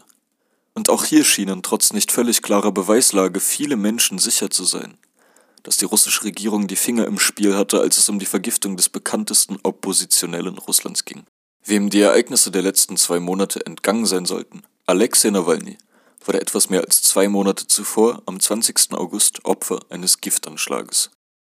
Er wurde nach zwei Tagen auf der Omsker Intensivstation nach Berlin verbracht, in die Charité, wo man ihn über mehrere Wochen im künstlichen Koma hielt und ihn Anfang September schließlich aus diesem aufweckte. Nach längerer, übrigens nach wie vor andauernder Genesungsphase gab er dem Spiegel am 1. Oktober ein Exklusivinterview, in welchem er die Vorfälle rekonstruierte, das fürchterliche Gefühl beschrieb, als das Gift im Flugzeug nach Moskau zu wirken begann und er sich sicher war, gleich sterben zu müssen. Die Wochen in der Klinik, in denen er bereits aus dem künstlichen Koma erweckt worden war und unter furchtbaren Tobsuchtsanfällen litt. Schließlich an die russische Regierung gerichtete Tiraden, Schuldzuweisungen, die auf dem enorm glaubwürdigen Argument fußten. Man habe ihn mit Novichok vergiftet, ein so wirkungsvoller und mächtiger Kampfstoff, dass er ihm unmöglich von Privatpersonen verabreicht worden sein konnte. Um es kurz zu machen, Nawalny wertet die Beweislast als erdrückend und ist damit bei weitem nicht der Erste. Vielmehr reiht er sich ein in die lange Liste anklagender Stimmen westlicher Politiker, die einen derart niederträchtigen Anschlag als schlicht und ergreifend nicht akzeptabel ansehen. Moskau versichern, das Maß sei nun endgültig voll, Sanktionen androhen, die Zusammenarbeit aufs Neue kritisch zu überdenken fordern, eine sofortige wie lückenlose Aufklärung des Falles verlangen und so weiter. Bei der Bestimmung des Schuldigen liegt Putin und seine Regierung nicht nur in der engeren Wahl. Sie wurde von einer erdrückenden Mehrheit als zweifelsfreie Verantwortliche bestimmt. Natürlich muss der Kreml darauf reagieren. Und hier wird es erst richtig interessant. Denn von dem groben Ablauf der Vergiftung, vom Überflug nach Berlin, vom Aufpäppeln und Überleben des Oppositionellen in der Charité hat mittlerweile fast jeder gehört. Aber was sagt der Kreml dazu? Eines seiner mächtigsten Sprachrohre in Deutschland ist Ivan Radionov ein seit langem in Deutschland lebender russischer Journalist, der für kremlnahe Fernsehsender alternative Fakten liefert.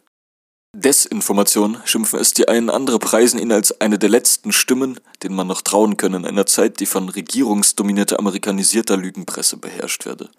Ich lasse daher an dieser Stelle Herrn Radionov sprechen, der eine hochspannende und durchaus amüsante alternative Faktenlage zu bieten hat und sich verwundert bis verärgert über die naiven Schuldzuweisungen westlicher Regierungen zeigt die seiner Meinung nach auf keinerlei tragbarem Fundament gründen. Wir genießen nun einen bunten Strauß verschiedenster Vergiftungstheorien. Für jeden Geschmack ist etwas dabei.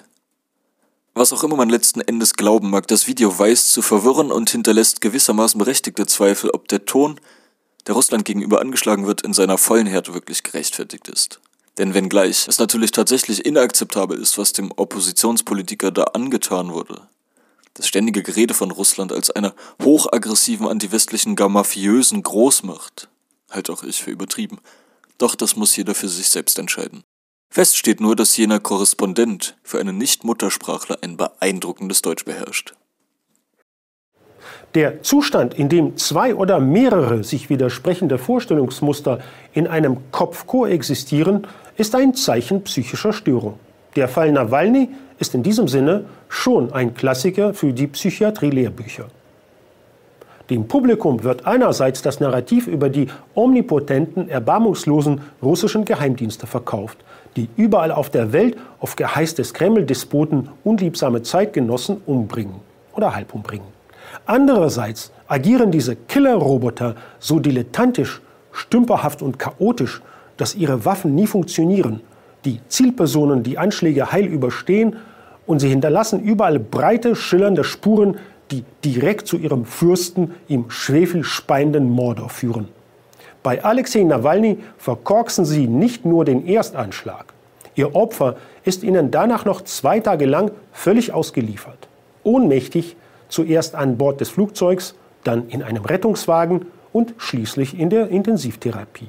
Die Klinik sollte von Agenten überflutet sein, behaupten Nawalnys Begleiter. Und diese sollen nichts anderes getan haben, als zuzusehen, wie das Opfer gerettet, am Leben erhalten und stabil gepflegt wird. Und dann nach Deutschland ausgeflogen, wo ihr finsteres Treiben bloßgestellt werden soll. Wahnsinn. Und das soll ein übermächtiger und omnipräsenter Gewaltapparat sein, der die ganze Welt in Schrecken versetzt? Es wäre wohl elementar gewesen, die Notlandung zu verzögern, den Rettungswagen hinzuhalten, die Notaufnahme zu blockieren, den Ventilator des Beatmungsgerätes kurz abzustellen, einen Stromkreis zu sabotieren, der Medikamentenfusion was beizumischen, wenn sie, wie es uns suggeriert wird, so unmenschlich sind und hinter Nawalny her. Jede kleine Panne entlang der langen Kette hätte dem Patienten das Leben gekostet. Nichts dergleichen. Die Rettungsaktion läuft reibungslos ab, was in Russland lange keine Selbstverständlichkeit ist. Zum Vergleich, die US-amerikanische Enthüllungsreporterin Serena Schim wurde mit ihrem Kleinwagen im türkischen Grenzgebiet zu Syrien von einem Betonmischer gerammt und als sie dann immer noch am Leben war, erlitt sie einen fatalen Herzinfarkt nach der Einlieferung in die Klinik. Zwei Tage nachdem sie live auf Sendung von Drohungen des türkischen Geheimdienstes MIT berichtet hatte, wegen ihrer brisanten Reportagen über die IS-Kämpfer, die sich frei unter den Augen von MIT bewegten. Man kann davon ausgehen, dass wenn ein Geheimdienst zuschlägt, dann konsequent, ohne unnötige Theatralik und Fantasiegifte. Auch bemerkenswert, dass der vermeintliche Auftraggeber Putin sofort mit der Verlegung Nawalnys nach Deutschland einverstanden ist, als der finnische Premier Sauli Niinistö ihn anruft, auf Merkels Bitte, berichtet der Spiegel. Der Finne muss ihn gar nicht überzeugen. Vermutlich will Putin mit seinem Novichok angeben. Besonders visionäre Köpfe in den deutschen Medien und der Politik überbrücken diese Lücke mit einem Konstrukt, alles sei ein Plan gewesen. Putin wollte ihn gar nicht umbringen, sondern nur ein abschreckendes Exempel an einem Oppositionellen vom Dienst statuieren, nachdem er ihn zehn Jahre gewähren lassen hatte. Danach lässt der unbekümmerte Nawalny voller Spuren seiner Rache nach Deutschland ausfliegen. Ist das nicht logisch? Möglich ist auch, dass Putin einen ganz exquisiten Geschmack hat und sich unheimlich gern in der Dauerschleife solche Töne anhört. Ein ehemaliger KGB-Offizier versteht nur eine Sprache, die der Stärke, der Macht und des Gelds. Nun, das ist das unmenschliche System, mit dem wir es in Moskau zu tun haben und dass wir uns gerne regelmäßig schönreden. Der offenkundige Mordversuch durch die mafiösen Strukturen des Kreml kann uns heute nicht mehr nur besorgt machen, sondern er muss echte Konsequenzen haben. Es braucht hier eine klare und zwar europäische Antwort. Es braucht auch eine andere Härte gegenüber Russland, weil das die einzige Sprache ist, die Putin versteht. Und die Gaspipeline Nord Stream 2, so fertig gebaut sie sein mag, einfach aufkündigen. Wenn wir nichts tun, das aber wäre eine Bankrotterklärung, eine Einladung an alle aggressiven Despoten, keinerlei Grenzen mehr zu respektieren. Machen bis hierher und nicht weiter. Das Giftlabor der Bundeswehr findet Novichok in Nawalnys Proben, sagt die Bundesregierung. Die Proben selbst bleiben geheim, im Unterschied zu den russischen, an denen weder die Charité noch jemand sonst in Deutschland nicht mal ein Höflichkeitsinteresse zeigen. Über den Spiegel und die Zeit wird lanciert, der Kampfstoff habe unter anderem an der Flasche geklebt, die der russische Patient dabei gehabt hatte. Das beißt sich mit der bislang zentralen T-Theorie, die die Nawalny-Leute selbst gepusht haben. Der T wird dann vergessen. Nach einigem Hickhack wird klar, dass Nawalny keine Flasche dabei hatte. Diese sei aus seinem Hotelzimmer beschlagnahmt und nach Deutschland heimlich gebracht worden. Ist dann die neue Wende. Ein Instagram-Video, das einen Monat lang verheimlicht wurde, soll das belegen. Einer der Hobbykriminalisten, Georgi Alburov, beschreibt den Ablauf wie folgt. Wir sahen, dass die Maschine in Oms gelandet war. Wir lasen die Nachricht über das Koma. Wir stiegen auf die andere Etage hinauf in Alexeis Zimmer. Dumm nur, dass vermutlich Alburov selbst im Bild barfuß läuft, hier an der gelben Kurzhose zu erkennen. Was einerseits von enormer Giftresistenz zeugt, andererseits das Narrativ in Frage stellt, nachdem Nawalnys Mitarbeiter am Frühstücksbuffet durch die Nachricht erwischt würden und über Treppen und Flure ins Zimmer des Chefs gestürmt seien. Es sei denn, eine Aschenputtelgeschichte über den verlorenen Schuh wird als Erklärung noch nachgeschoben. Die Flasche bleibt bis zuletzt die rauchende Pistole. Und nun packt Jaka Bisil, der mit seiner Stiftung Cinema for Peace den Nawalny-Transfer nach Berlin übernahm, eine neue, sensationelle Theorie aus. Es gibt ja eine Theorie, dass die Vergiftung ähm, eben in seinem Hotelzimmer geplant und gestartet wurde, wo ja auch unter anderem diese Wasserflaschen genannt wurden. Wobei sich dann natürlich die Frage stellt, beim harten Mittel wie Novichok, wie lange dauert es, es zu wirken? Normalerweise wirkt das eigentlich sehr schnell, innerhalb von 30 Sekunden bis zwei Minuten. Ähm, oder eben, was andere Ärzte vermuten, dass er eigentlich wohl erst auf dem, auf dem Flug selbst vergiftet worden wäre. Ähm, weil die Überlegung ist natürlich, wie lange braucht Novichok, um zu wirken. Diese Hypothese mag zwar die schnelle Wirkung erklären, hängt aber sonst nicht minder als alle früheren an beiden Füßen. Im Flugzeug sitzt Nawalny zwischen den beiden engen Vertrauten Ilya Pachomov und Kira Jarmisch. Und einer von den beiden liefert eine detaillierte Beschreibung des Geschehens vor und nach dem Start. Э, Wir setzten uns auf die Sitze wie gebucht. Alexei beschwerte sich noch bei mir, er habe nichts Vernünftiges heruntergeladen und müsse sich den ganzen Flug langweilen. Dennoch klappte er seinen Laptop auf und schaute sich dort etwas an. Nach einer Weile sagte Alexei zu mir, ich fühle mich unwohl. Kannst du mit mir reden? Ich brauche eine Ablenkung und möchte einfach hinhören. Kein Problem, sage ich und fange an, ihm das Buch nachzuerzählen, das ich gerade lese. Während der ganzen Zeit reagiert Alexei auf meine Worte, stellt Fragen zum besseren Verständnis, nickt, kurzum, er zeigt Reaktion. Ich erzähle immer weiter, drehe mich zu ihm und sehe plötzlich, dass er ganz bleich ist. Bleich wie die Wand. Entweder erzählt uns Frau Jarmisch nicht die Wahrheit oder Nawalny hat definitiv während des Fluges nichts zu sich genommen und zu keiner fremden Person Kontakt gehabt.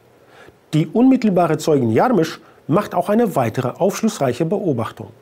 Э, Alle haben wohl dieses grausame Video gesehen, in dem Alexei schreit. Er schrie nicht vor Schmerz. Zumindest ich hatte nicht das Gefühl, dass er Schmerzen hatte. Er war schon bewusstlos. Und für mich klang er vielmehr so, als hätte er halluziniert oder ähnliches. Als hätte er was gesehen. Es waren keine Schmerzensschreie.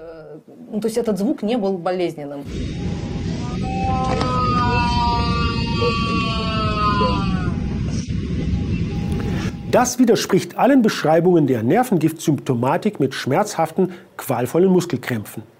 Eine der früheren ärztlichen Vermutungen deutete auf eine Intoxikation mit Psychodysleptika oder Halluzinogenen, aber sie wurde mangels Anhaltspunkte später verworfen. Mittlerweile ruhen schon seit Wochen zwei russische Rechtshilfeersuchen beim Justizministerium.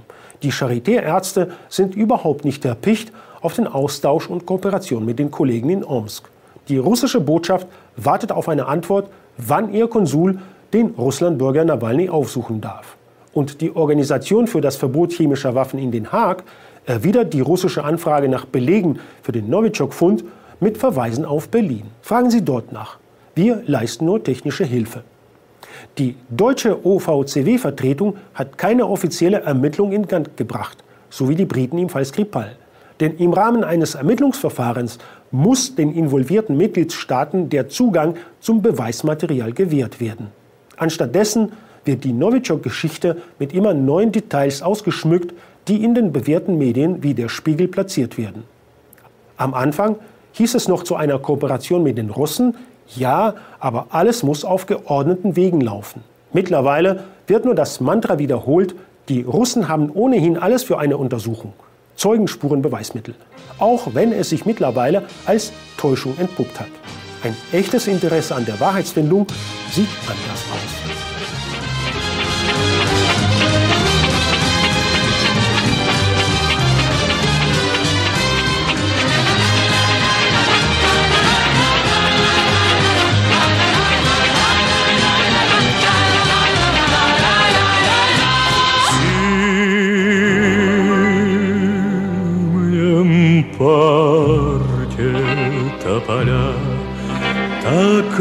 грустны, Липы просят подождать до весны. Ich saß im Fach Touristische Ressourcen der Oblast Kemerowo bei Herrn Oleg Kim, dessen Vorlesungen ich stets mit Vergnügen besuchte. Er war ein wandelndes Lexikon. Was die lokale Geschichte der Region anging, plauderte über die Stadtgeschichte Kemerowas, über die Entdeckung der ersten Kohle, über die Reize und Schönheiten der Region. Heute setzt er uns die aktive Organisation von Tourismus im Kuspas auseinander, tat dies mit unglücklichem Gesicht, denn er sah die tourismuswirtschaftliche Situation in der Oblast Kemerowo als sehr kritisch an. Im Hintergrund warf der Beamer einen idyllischen Flusslauf an die Wand, auf dem ein Katamaran unterwegs war, links und rechts üppiger dichter Tiger bewuchs. Wie er sicher schon ahnt, erklärte er verträumt, liegen die wahren Schätze der Region nicht in unseren Städten. Akir, wir haben Kemerowo, und Novokuznetsk die Zentren des Oblast, beides mittelgroße Industriestädte, die vor allem aber praktisch angelegt sind und für den klassischen Touristen nur wenig zu bieten haben. Wir haben die Altstadt von Marinsk, wir haben die Felsmalereien am Steilufer bei Tomskaya Pesenice. Wir haben einige Freilichtmuseum an den Flussufern des Tom, doch ihr wisst selber, dass der größte Schatz unsere reiche Natur ist. Die Ebenen um Kemerowo, im Osten die Taiga, im Süden die Ausläufe des Altais. Hunderte von Kilometern unberührter Natur. Noch vor zehn Jahren, als ich noch jung genug dafür war, da war ich noch selber Touristenführer. Ich habe alle wichtigen Disziplinen beherrscht. Tigerwanderung, Rafting, mehrtägige Katamaran-Touren, Bergsteigen. Doch das ist vorbei, ich bin 44, seit zehn Jahren spüre ich, wie meine Kräfte schwinden. Das ist normal, ich bin immer noch fit, aber diesen enormen Anstrengungen der Extremtouren bin ich einfach nicht mehr gewachsen. Aber es gibt keinen Nachwuchs. Niemand, beherrscht heutzutage mehr die wichtigen Dinge. Vielen mangelt es ja schon an den simpelsten handwerklichen Fertigkeiten. Wer derartige Naturrouten leitet, den muss man mit einem Päckchen Streichhölzer in der Taiga aussetzen können und der würde dort wochenlang überleben. Ich will euch ein Beispiel geben. Ein Kollege von mir hat vor drei Jahren eine Bootstour gemacht. Ein Bergfluss im Altai. Von der Quelle an. Dort lag ein kleines Dorf. Drei Tage später kenterte ihr Kanu. Zurück konnten sie nicht mehr. Die nächste Siedlung mehr als 100 Kilometer entfernt. Sie waren 17 Tage verschollen, oben in den Bergen, wo nicht mal anständiges Essbares wächst. Ohnehin gilt übrigens, falls ihr euch mal in der Taiga verirren solltet und euch mit der euch umgebenden Natur nicht genauestens auskennt, ist es wichtig, die ersten drei Tage nichts zu essen, es sei denn natürlich, ihr führt Vorräte mit euch. Das Risiko, Pilze oder Beeren zu verwechseln, ist zu groß. Eine lebensbedrohliche Vergiftung oder auch nur Schwächeanfälle durch Magenkrämpfe sind ein zu großes Risiko. Drei Tage hält man problemlos ohne Essen durch. Wenn es sein muss, auch länger. Trinkt ausreichend, das ist wichtig. Und verlasst euch nicht drauf, dass man euch sucht bzw. findet, selbst wenn man weiß, wo ihr ungefähr seid. Wir haben einige Freiwilligenorganisationen in Kemerowo, die solche Suchaktionen durchführen. Ihr könnt euch vorstellen, wie oft sich leichtsinnige Pilzesammler oder Möchtegern-Jäger aufs Übelste verfransen in der Taiga. Die benutzen auch Wärmebildkameras und so weiter, aber die Taiga ist groß, zu groß. Und daher kehrt eine gewisse Zahl von Menschen nie wieder vom Pilzesammeln heim. Sie haben die Orientierung verloren, nicht mal einen Kompass bei sich, das ist extrem gefährlich. Vielleicht habt ihr es ja in der Zeitung gelesen, das kleine Mädchen aus Berjosowski, das mit dem Hund in die Teige gegangen ist. Der Hund, niemand weiß, was mit ihm los war, bekam Panik, rannte weg, ließ das vierjährige Mädchen allein zurück. Nach vier Tagen hat man sie gefunden. Das arme Ding hatte aus Flüssen getrunken, Rinde und Gras gegessen. Aber sie hat es absolut unbeschadet überstanden. Mir wurde ganz anders, als ich mir ein so kleines Mädchen Tage und vor allem nächtelang durch diese abweisenden, endlosen Wälder stapfend vorstellte, dominiert vom Rascheln ungezählter Tiere und vom Heulen des Windes. Ich schweife ab, unterbrach sich der Professor selber. Wo war ich? Wo war ich? Ah, genau. Mein Kollege, der Maltai gekentert ist. Wie gesagt, 17 Tage lang blieb er verschollen. Sie hatten sich mittels einer durchweichten Landkarte und einem Kompass in die Zivilisation zurück durchgeschlagen und sich von einer bestimmten Sorte Bergpilze ernährt.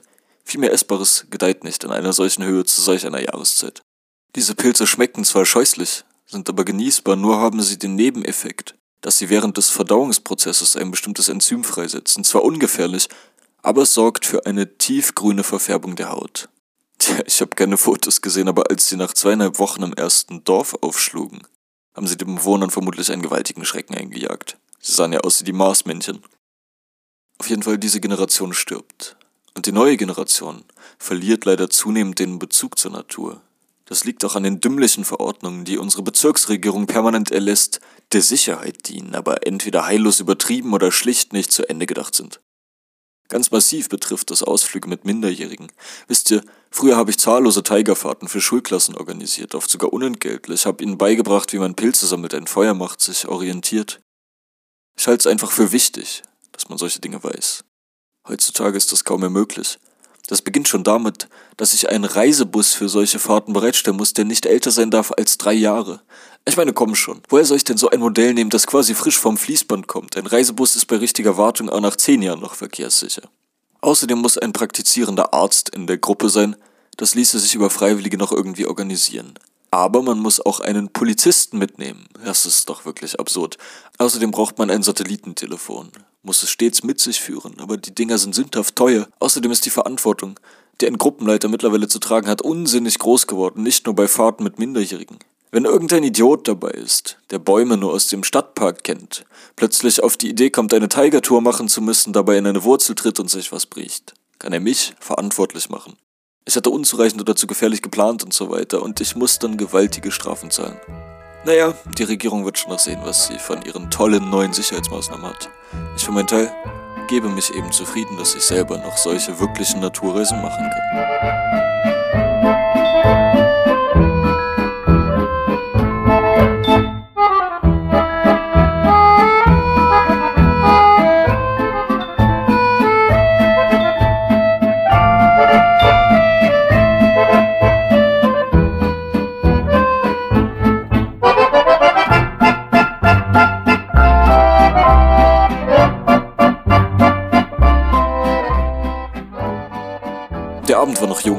Als ich im Vinyl eintraf. Der in Granit gemeißelte Barkeeper saß ausdruckslos hinter seiner quadratischen Durchreiche. Am ersten Holztisch rechts hockten Dennis und Irina. Sebastian war noch nicht da, Probleme im Labor, seine Ankunft verzögere sich noch ein wenig. Irina spielte mit müdem Gesicht Tetris am Handy, auch Dennis sah etwas belämmert aus, trank in großen Schlucken sein saures Bier und machte nur wenige Worte. Doch ich war schon oft genug hier gewesen, um zu wissen, dass das nur die sprichwörtliche Ruhe vor dem Sturm war. Dennis erzählte ein wenig lustlos von seinem Informatikstudium. Auf der kleinen Funzel beim Barkeeper lief ein Western, deftige Flüche und Gewehrsalven schepperten aus den kleinen Lautsprechern. Und dann schneite auch schon ein ganzer Schub an Leuten herein, unter anderem Murad und Ilja. Im Schlepptau einige Freunde von Dennis und Irina. Und im Nu war der Tisch prall gefüllt. Murad wurde herzlich umarmt und beglückwünscht. Ich kapierte, dass er Geburtstag haben musste und streckte ihm die Hand hin. Ich hatte nichts davon gewusst, er hatte mich ja auch nicht eingeladen, kannten wir uns doch kaum. Ilja setzte sich neben mich, machte ein ganz bedroppeltes Gesicht, erzählte mir von seiner neuesten Leidensgeschichte. Ich hab dir doch erzählt, dass ich seit neuestem alleine wohne, weil Bersot ausgezogen ist. So eine verdammte Scheiße. Heute hat's an meiner Tür geklopft. Ich öffne und vor mir steht irgend so ein fetter Tadjike mit gepackter Sporttasche um die Brust. Hallo Ilja! habe er gesagt, ich bin bei meinen alten Mitbewohnern raus, die Verwaltung hat mir dein Zimmer zugewiesen, wir wohnen jetzt zusammen. Ilja war aus allen Wolken gefallen, empörte sich lauthals über die verschissene Wohnheimverwaltung, dass die ihm nach nur dreitägigem Alleinewohnen, so mir nichts, dir nichts, einen Tadschiken ins Zimmer setzten. Er hat direkt seine Sporttasche reingestellt, kam dann noch dreimal wieder, um seine restlichen Sachen zu bringen. Ich bin eines Vinyl, aber heute Abend wird da dieser Typ über mir im Doppelstockbett liegen. Vorbehalte und Anfeindungen gegen Tadschiken hörte ich bei weitem nicht zum ersten Mal, daher war dieses Geschimpfe nicht ungewöhnlich für mich. Ich musste mir Mühe geben, nicht zu lachen über das traurige Schicksal meines lieben Freundes Ilja, dem man Wildfremde ins Zimmer steckte, ohne ihn zu fragen oder ihm wenigstens Bescheid zu sagen. Er schien es nun deutlich eiliger zu haben, mit mir zusammenzuziehen, meinte, wir sollten direkt am nächsten Tag zum Studentenbüro und alles Nötige in die Wege leiten. Wir gingen rauchen auf der Kellertreppe. Gerade traf Sebastian ein, der eine hinreißende Erscheinung abgab, denn er hatte sich sein schulterlanges, strahlend blondes, gelocktes Haar heute glätten lassen. Die langen hellen Haare fielen ihm über die Schulter und er sah aus wie irgendein großer Fürst. Im Schlepptau zwei Mädchen. Die eine hatte ein liebenswürdiges, rundliches Gesicht und war eine Laborkollegin von Sebastian gewesen. Sie hatte eine Freundin mitgebracht, Lilia, eine hochgewachsene Blondine mit schulterlangen Haaren, die sich mit gewisser Extravaganz in den Türrahmen lehnte. Ihr linkes Bein, das in schwarzen Lackstiefeln steckte, im rechten Winkel abgespreizt gegen die andere Seite des Türrahmens gestützt. Sebastian plauderte lebhaft mit seiner schwarzhaarigen Kollegin, die Katharina hieß. Lilia verblieb im Türrahmen, sagte nicht viel, drückte ihre Kippe schließlich am Absatz ihres Stiefels aus und nickte in Richtung Tür. Gehen wir rein, sagte sie und marschierte voran. Katharina folgte ihr, wir hinterdrein. Drinnen war es, wie erwartet, voller und lauter geworden. Murad hatte anlässlich seines Ehrentages eine große Flasche Samagon bestellt und schenkte das ölige Gesöff in die Gläser. Ein gewisser Ivan gesellte sich dazu ein dürrer, hochgewachsener Kerl mit gewinnendem Lächeln, quadratischen Gesichtszügen und einer großen wie eckigen Nase, den ich vom Sehen kannte. Er war mit auf Iras Landhaus gewesen, als diese dort ihren Geburtstag begangen hatte.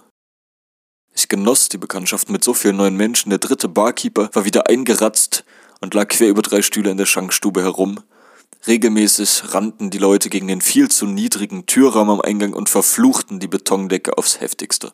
Weiter hinten ging ein Bierglas zu Bruch, was mit Gejohle und schallendem Applaus quittiert wurde, und vom Ecktisch anhaltendes Geschrei und Gebrüll, es ging hier schon wieder zu wie im Tollhaus. Wir gingen zur Kellertreppe. Ivan trat in eine große und widerliche Lache aus Erbrochenem an der Garderobe und schüttelte die seifigen Bröckchen mit einigem Entsetzen vom Fuß. Ein Mann, tadellos gekleidet mit Schiebermütze und grauem Wollmantel, hatte seine Freundin untergehakt und brachte sie zum Taxi. Sie schien es übertrieben zu haben, taumelte gegen andere Gäste und die Wand ihr Freund zischte ihr zu. Zucker, kannst du dich nicht einmal zusammenreißen? Und über allem wachte der Wirt, mit ausdruckslosem Gesicht hinter der quadratischen Durchreiche. Es sei denn, er war mal wieder in der Küche verschwunden, um die Gäste zu bekochen. Pelmini, Plov, Frikadellen, Kartoffelpüree, Spaghetti Bolognese oder Rinderfilets. Dann war für eine Viertelstunde kein Bier zu bekommen, die quadratische Durchreiche verwaist, den übernächtigten Drittwirt, der auf seinen Stühlen schlief, wollte man ja auch nicht weg. Es brachte Lilia inzwischen bei, wie man Zigaretten drehte, während sie mir erzählte, was sie nach Kemerowa verschlagen hatte. Sie sei erst seit zwei Wochen hier, stamme aus Marinsk, einer Kleinstadt zwei Autostunden entfernt. Sie habe zwei Jahre in Tomsk studiert. Das habe sie aber auf Dauer nicht zufriedengestellt. Dann sei sie nach China, hatte dort Englisch unterrichtet, vier Monate Mandschurei, dann noch ein halbes Jahr Nanchang und Anshan. Tja, jetzt sei sie wieder hier, wolle wieder auf die Uni, aber brauche erst einmal Geld. Daher sei sie hergekommen, zum Arbeiten. In ihrer verkafften Heimatstadt finde sich nichts Gescheites. Und sie drückte die Zigarette am Stiefelabsatz aus. Wir gingen hinein ins Warme, stellten erfreut fest, dass man die Jukebox angestellt hatte. So fütterten wir sie mit einem 100-Rubelschein, drückten ewig auf den Knöpfen herum russische Neunziger. Und schließlich waren wir von der Auswahl so verzückt, dass wir begannen, völlig kopflos zu singen und zu tanzen. Стоит человек, молча курит, грустит. Вот проснется она, он ей тихо скажет прости, на наш век еще хватит и смеха, и слез. Вот смотри, почтальон, как всегда, с утра газету принес. Ой, не проспать бы, не проспать бы, лишь волшебный Der nächste Tag begann mit der Nachricht, dass die Uni ab dem kommenden Montag für sechs Wochen schließen würde. Zu viele Corona-Fälle. Quarantäne. Aber ich kannte das ja schon, das konnte mich nicht mehr erschüttern, auch wenn ich dennoch enttäuscht war. Die Gerüchte hatten sich schneller bewahrheitet als gedacht. Es würde sich zeigen, wie ich diese Wochen herumbekommen würde. Dafür tobte vor dem Fenster dichtes Schneegestöber. Verzückt saß ich eine Weile am Fenster, ganz begeistert von den dicken Flocken, den zugeschneiten Autos, der im Wind zitternden Birke vor meinem Fenster und den vier Kindern, die unten auf dem Gehsteig kreischten, juchzten, sich mit Schneebällen bewarfen. Ich schlürfte ein Glas starken Kaffee, hatte ein müdes Lächeln im Gesicht hörte die Musik des gestrigen Abends, dachte nach über die vergangenen Tage, dachte, dass sich die Jahresuhr nun einmal komplett herumgedreht hatte, dachte, wie schön diese Stadt doch sein konnte, dachte, wie gut es mir hier mittlerweile gefiel und dass ich eigentlich gar nicht zurück wollte. Und unten hatten sich die vier Kinder auf den Rücken gelegt, bewegten Arme und Beine hin und her und als sie schließlich weiterzogen, hatten sie vier Schneeengel hinterlassen, die von den treibenden Flocken rasch wieder zugedeckt wurden.